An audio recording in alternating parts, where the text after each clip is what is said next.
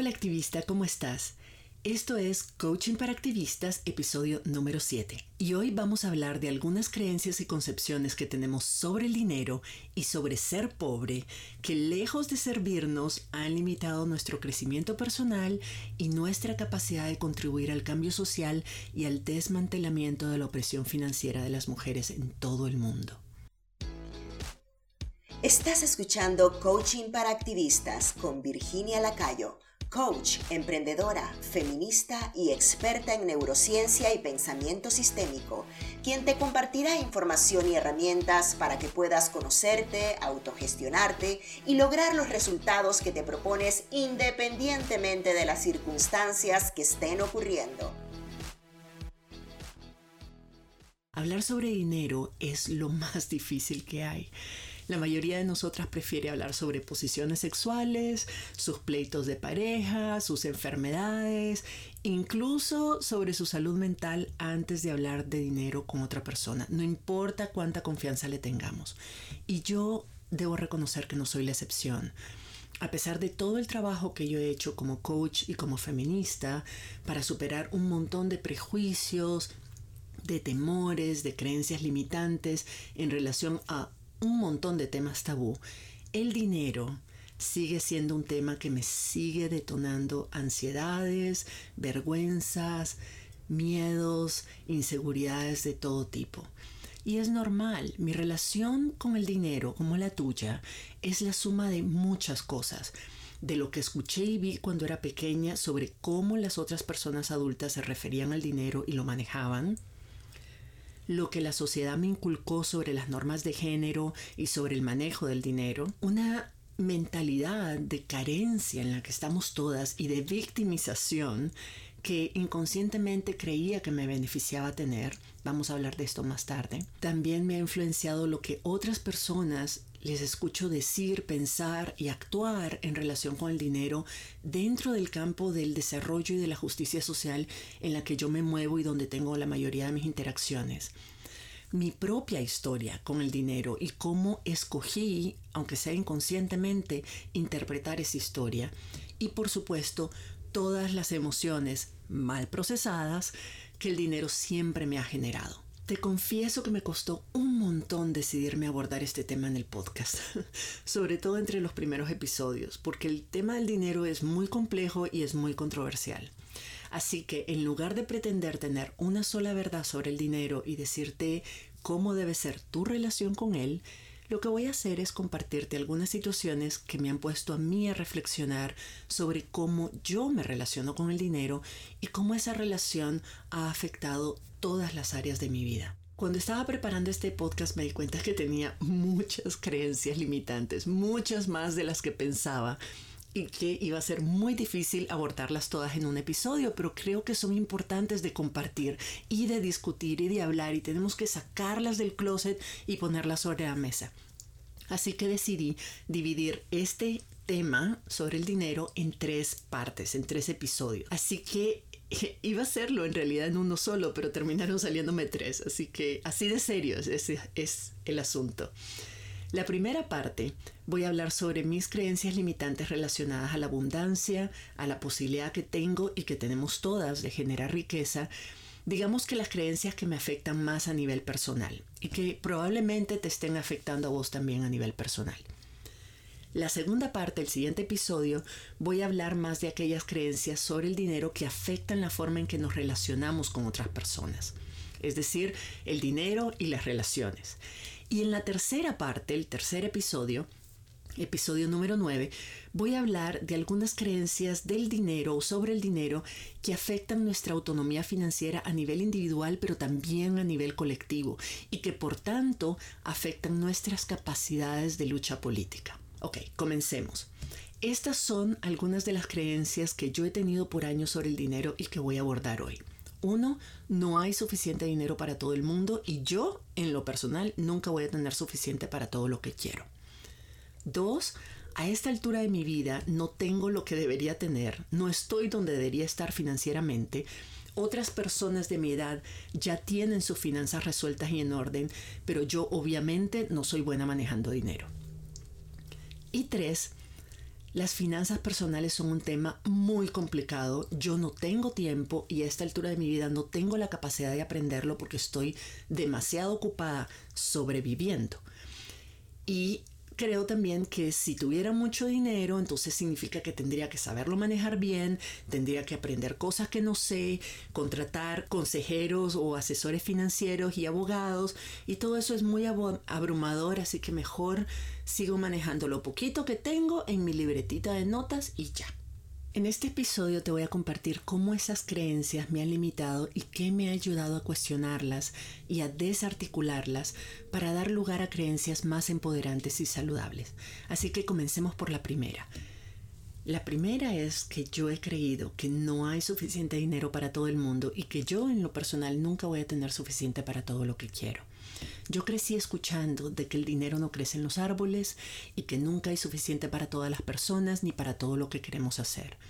Incluso cuando veía casos de personas que nacieron pobres y en las peores condiciones y lograron éxitos extraordinarios en sus vidas, yo simplemente lo justificaba diciendo que esas personas tuvieron suerte o que tuvieron otras oportunidades o que de alguna forma eran especiales, eran diferentes.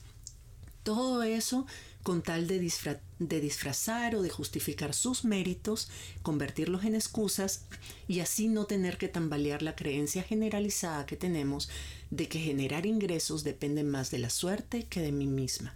Afortunadamente todo lo que he aprendido sobre neurociencia y sobre psicología me han ayudado a entender que cuando nos aferramos a una creencia es porque una parte de nuestro cerebro asume que esa creencia nos protege de algo o nos trae algún beneficio.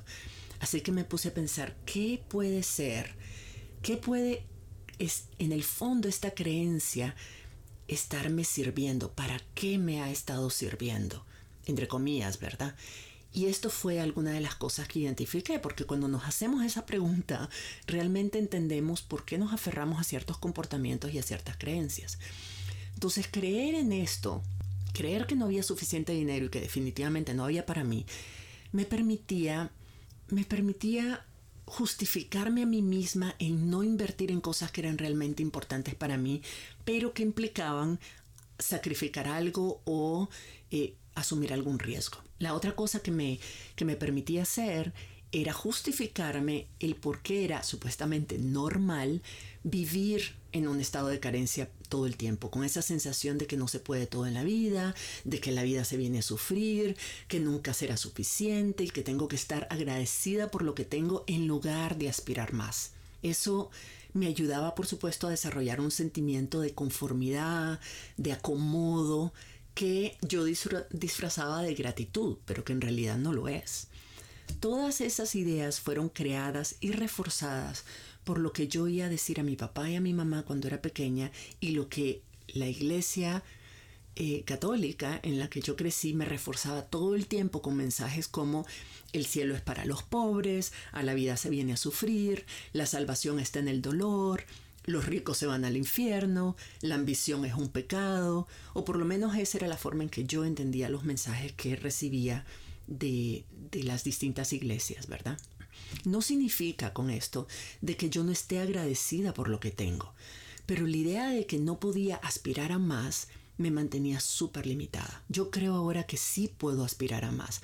Yo creo que es posible estar agradecida y además querer más.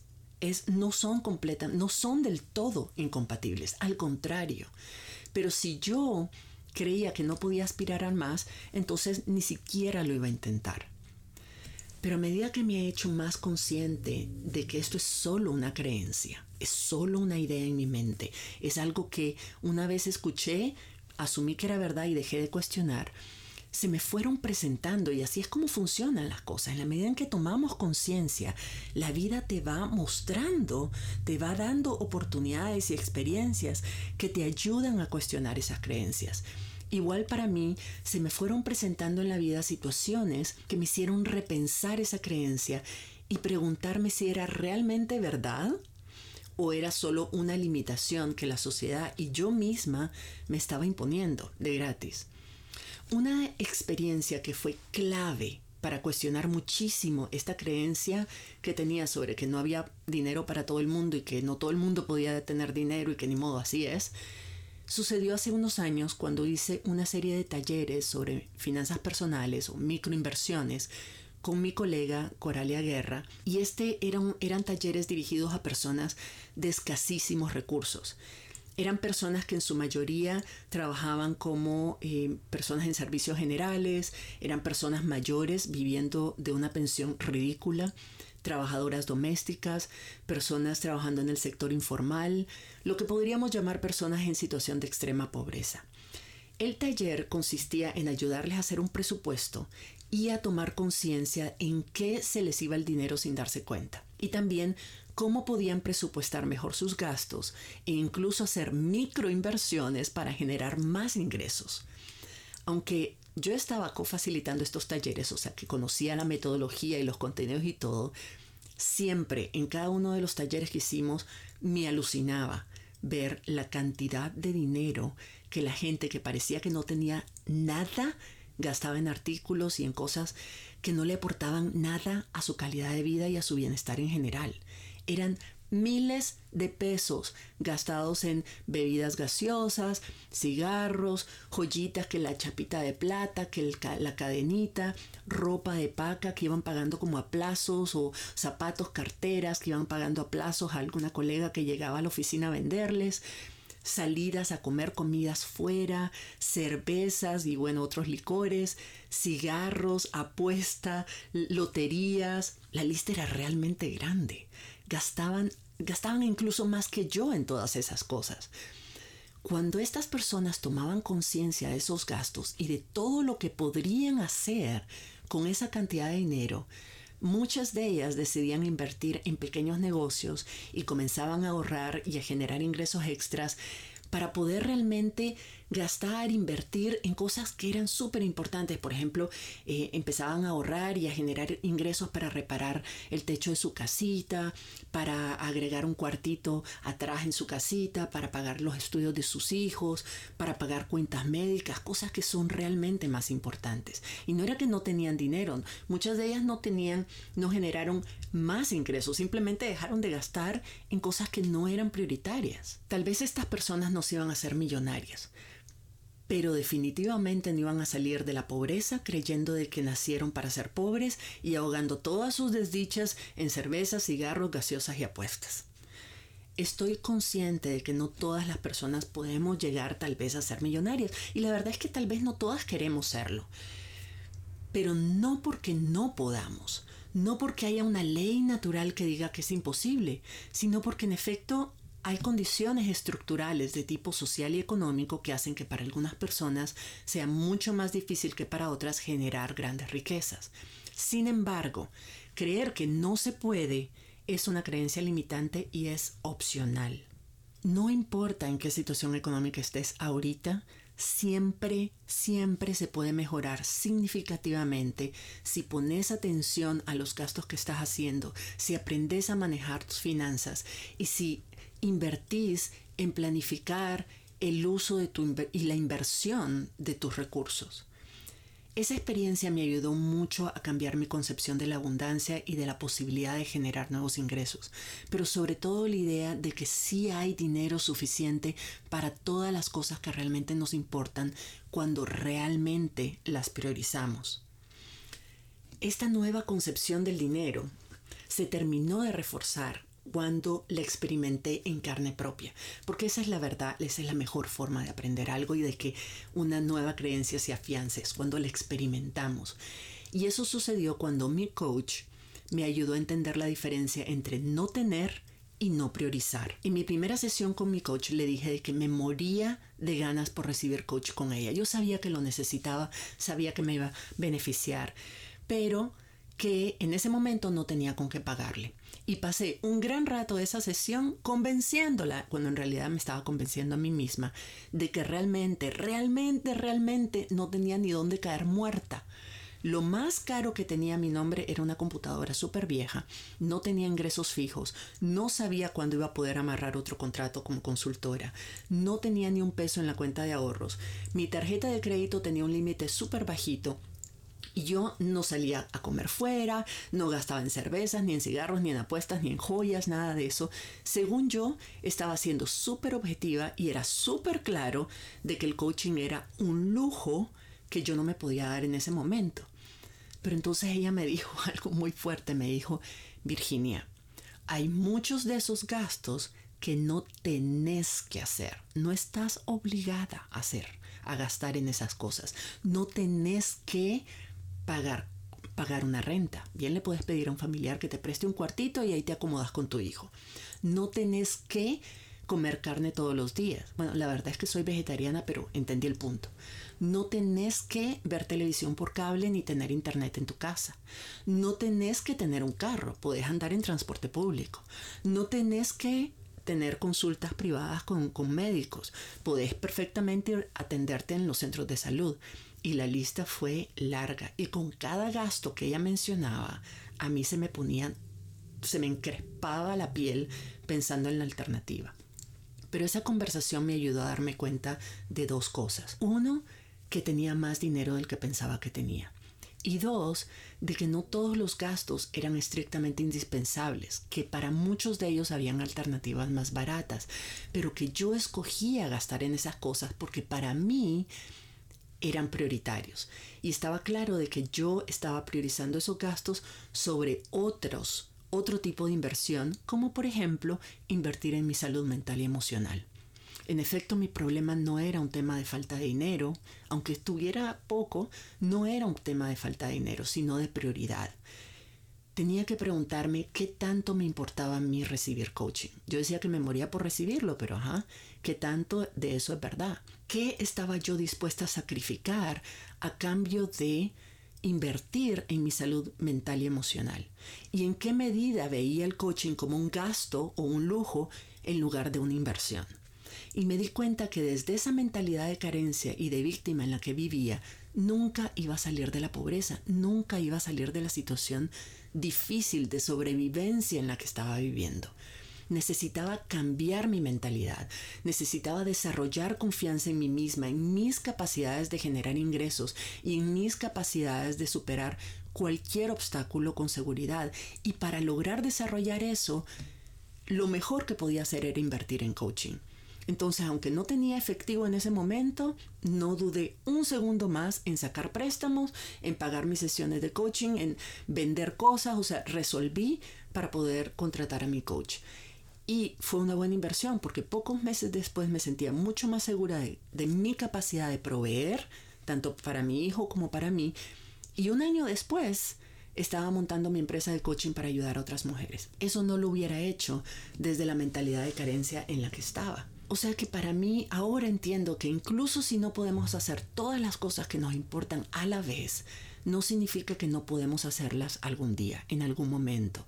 Todo es cuestión de definir claramente nuestras prioridades y de luego aprender a manejar nuestras finanzas y a diseñar planes para alcanzar esas metas. Y eso incluye manejar nuestra mente y nuestras emociones para no seguirnos saboteando con creencias que nos limitan. Esa es una de las primeras creencias que me ha limitado sobre el dinero que me ha limitado por mucho tiempo. La segunda creencia limitante que tengo y que con la que he trabajado, he tenido que trabajar, es pensar que a esta altura de mi vida yo ya debería tener otro nivel. Yo ya debería tener estabilidad financiera y que yo no estoy ahorita donde creo que debería estar también veo que, o si pienso que hay otras personas de mi edad que ya tienen sus finanzas resueltas y en orden, y que eso significa, eso significa, por tanto, de que yo no sé manejar el dinero. En mi vida, a ver, te cuento, en mi vida han habido muchas circunstancias que por distintas razones me han hecho hacer cambios radicales y me han hecho comenzar de cero varias veces. Haber comenzado varias veces de cero implicó que en muchas ocasiones yo no pudiera cosechar todos los éxitos que ya había acumulado hasta ese momento. Y durante mucho tiempo eso no me molestó porque sentía que estaba joven, que tenía tiempo, que podía volver a empezar, generar más éxito, estabilidad financiera, pero hace un par de años esa situación comenzó a preocuparme en serio cuando de pronto empecé a tomar conciencia de mi edad, aunque me siento súper joven, ¿verdad? Pero empecé a tomar conciencia de mi edad y a compararme con otras colegas y amistades también de mi edad que estaban mucho más estables profesional y financieramente que yo. Y esa comparación me estaba comiendo por dentro. Comencé a cuestionarme un montón de cosas y me empecé a llenar de inseguridades, de miedos, de ansiedades eh, yo me decía, bueno, no tengo bienes a mi nombre, no tengo seguro médico, ni pensión, ni un plan de pensión, ni tengo ingresos fijos, pero sí tenía muchas responsabilidades y mucho menos energía de la que tenía hace algunos años. Entonces comencé a sentirme, a, a, a ponerme súper ansiosa porque empecé a pensar y a creer que ya era muy tarde para mí que yo nunca me iba a poner al día, que a esta altura si ya no lo había hecho, ya no había nada que hacer y que no iba a poder, pues que ya que iba a seguir coyol quebrado, coyol comido hasta, hasta el final de mis días. Pero paré. En vez de dejarme arrastrar por ese remolino de carencia que solo me iba a hacer daño y me iba a mantener estancada, decidí que cuando yo tuviera esos pensamientos y esas creencias que son solo pensamientos, son solo creencias, no significa que son verdad son solo pensamientos. Entonces lo que hago ahora es que me enfoco en otros pensamientos que también creo que son verdad, pero que me sirven mucho más para enfrentar mi situación actual y salir adelante. Por ejemplo, me recuerdo a mí misma de que no hay ninguna ley natural que diga de que yo no puedo tener éxito y alcanzar estabilidad financiera a partir de ahora y que puedo hacerlo en cualquier momento de mi vida que hay cientos de miles de emprendedores y emprendedoras de todas las edades que alcanzan el éxito rápidamente gracias a su ingenio y a su capacidad de identificar y de responder a las nuevas demandas sociales. Lo otro que hago es que en vez de obsesionarme con lo que no tengo aún, aún, es poner atención a todo lo que sí tengo, a todo lo que sí he hecho y a las habilidades que he desarrollado y que me permiten alcanzar el éxito hoy con mucha más facilidad y rapidez de lo que hubiera podido lograr hace algunos años. Yo ahora soy más resiliente, más capaz, tengo más experiencia y sabiduría para ponerme manos a la obra y lograr lo que quiero. Nada de lo que he vivido ha sido una pérdida de tiempo, al contrario, todo lo que he hecho me ha llevado hasta aquí y es precisamente por todas esas experiencias que puedo tener el éxito que quiero ahora. Lo que está claro es que lo que sí debo hacer, y eso ya no me queda duda, es que tengo que dejar de ignorar mi situación económica y hacer un plan serio para alcanzar mis metas en el tiempo que todavía tengo disponible. Seguirme lamentando y seguir teniendo miedo a enfrentar mis finanzas no me va a llevar ese resultado. Pero si me pongo las pilas, la verdad es que nunca es demasiado tarde. Y eso me lleva a la última creencia limitante que quiero abordar en este, en este episodio. Y esta creencia es que las finanzas personales son un tema súper complicado, que son súper difíciles, que yo no tengo tiempo ni la capacidad de aprender en eso porque estoy muy ocupada sobreviviendo. Y también la creencia de que si tuviera dinero, si tuviera mucho dinero, sería complicado porque tendría que saber cómo manejarlo bien, tendría que aprender de finanzas a niveles muy complejos, tendría que contratar asesores financieros y abogados y, ay no, todo eso suena súper abrumador, así que mejor sigo manejando el poquito dinero que tengo con mi libretita de notas y ya tremendas creencias limitantes y te digo, todavía estoy peleando con ellas. El problema es que como nadie nos enseña de pequeñas a entender cómo funciona el dinero y cómo manejar nuestras finanzas personales, pues es normal que lo veamos como algo demasiado complicado y abrumador. Encima de eso, nuestra sociedad patriarcal nos refuerza constantemente la idea de que los hombres manejan las finanzas mejor que nosotras y que lo mejor que podemos hacer es pedirle a nuestras parejas, a nuestros hermanos, padres o amigos que nos ayuden con eso. Pero eso también significa cederles total control sobre nuestra autonomía económica y eso nos mantiene en, en constante estado de dependencia y de zozobra yo ni siquiera puedo tomar decisiones sobre mí misma porque alguien más está manejando mis finanzas y todas las decisiones que tomamos, eh, o la gran mayoría de las decisiones que tomamos en nuestras vidas, están relacionadas con el dinero. Si yo no controlo mi dinero, yo no controlo las decisiones que tomo. Afortunadamente, y lo digo porque puede ser paradójico, pero afortunadamente ser madre soltera por tantos años me forzó a cuestionar esa creencia. Como no tenía ningún hombre a mi alrededor en el que apoyarme, pues me vi forzada a enfrentar ese miedo y a superarlo y a buscar formas de aprender por mi propia cuenta cómo manejar mis propias finanzas. Todo se puede hacer pasito a pasito. Al inicio me concentré en aprender a llevar mis cuentas, a manejarlas de forma ordenada, a hacer un presupuesto y a pegarme a él. Ahora como emprendedora estoy aprendiendo a manejar ingresos irregulares, que es un poco más complicado que manejar un salario. Y mi siguiente meta va a ser aprender a invertir el dinero y a ponerlo a trabajar para mí en lugar de yo seguir como esclava trabajando para él. Lo que me ayuda a mí a manejar esa sensación de abrumación es recordar de que no necesito saberlo todo de una sola vez. No necesito aprender todo de una sola vez. No necesito volverme experta o asesora financiera de la noche a la mañana. Puedo pedir ayuda, puedo pedir ayuda para aprender algunas cosas, puedo leer, puedo investigar, puedo puedo educarme y después poner en práctica lo que voy aprendiendo y cuando ya me sienta cómoda con esas habilidades, pues pasar al siguiente nivel y así. Al inicio, te cuento, al inicio era una tarea súper tediosa para mí. Qué qué difícil era sentarme a trabajar en mis finanzas.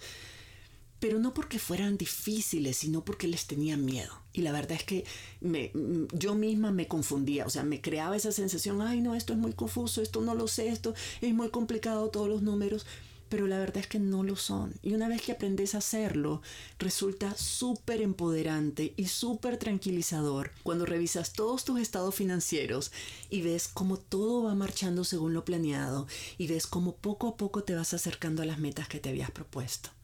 El punto es no perder de vista la meta de convertirme en una persona que sabe manejar bien sus propias finanzas y sabe cómo generar ingresos y reproducir el dinero.